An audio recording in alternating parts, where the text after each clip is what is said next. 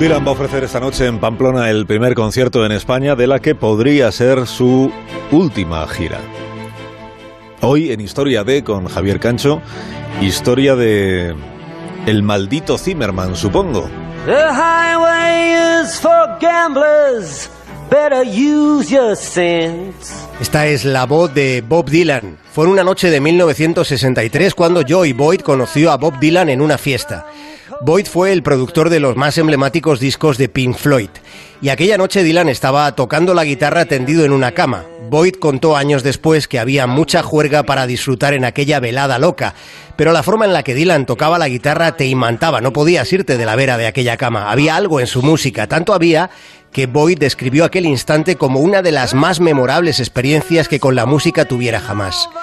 Boyd cuenta que fue él quien convenció a Dylan para que cogiera la guitarra eléctrica. Aquello sucedió en el Festival de Newport y la conversión eléctrica de Dylan fue un terremoto acústico muy controvertido. Por entonces Dylan estaba enrollado con Joan Baez. Joan describió a Bob como una enorme burbuja transparente de ego.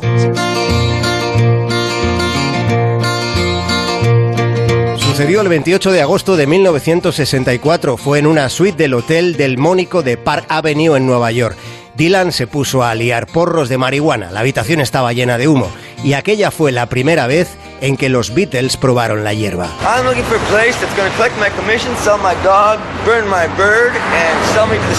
De regreso al 66, en aquella ocasión Dylan se había comprado una marioneta en un mercadillo de París antes de ir a una rueda de prensa. En aquella conferencia, cuando los periodistas le preguntaban, él le bisbiseaba a la marioneta y hacía como si escuchara lo que debía responder. En aquella época le encantaba el delirio como vehículo de provocación, like a Rolling Stone.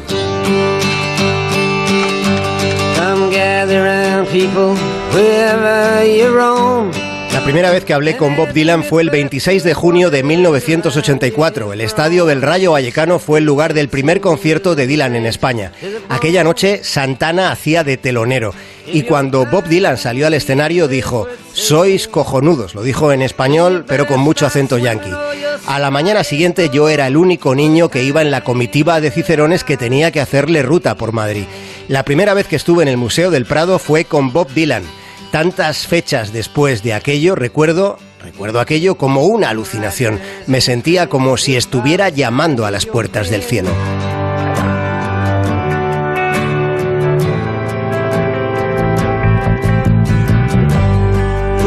Volvió a suceder ayer de nuevo como si las cuatro fuerzas de la naturaleza estuvieran actuando juntas.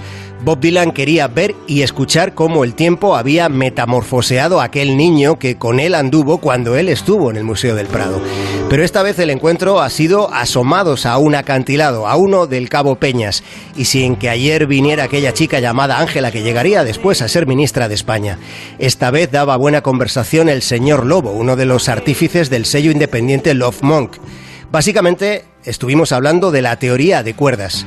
A estas alturas y a las alturas de un acantilado, la teoría de cuerdas le interesaba mucho más que la guitarra y las suyas.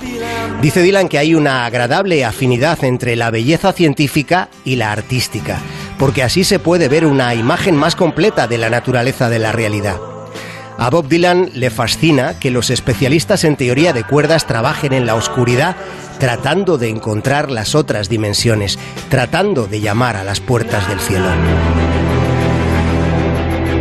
Más de uno en Onda Cero.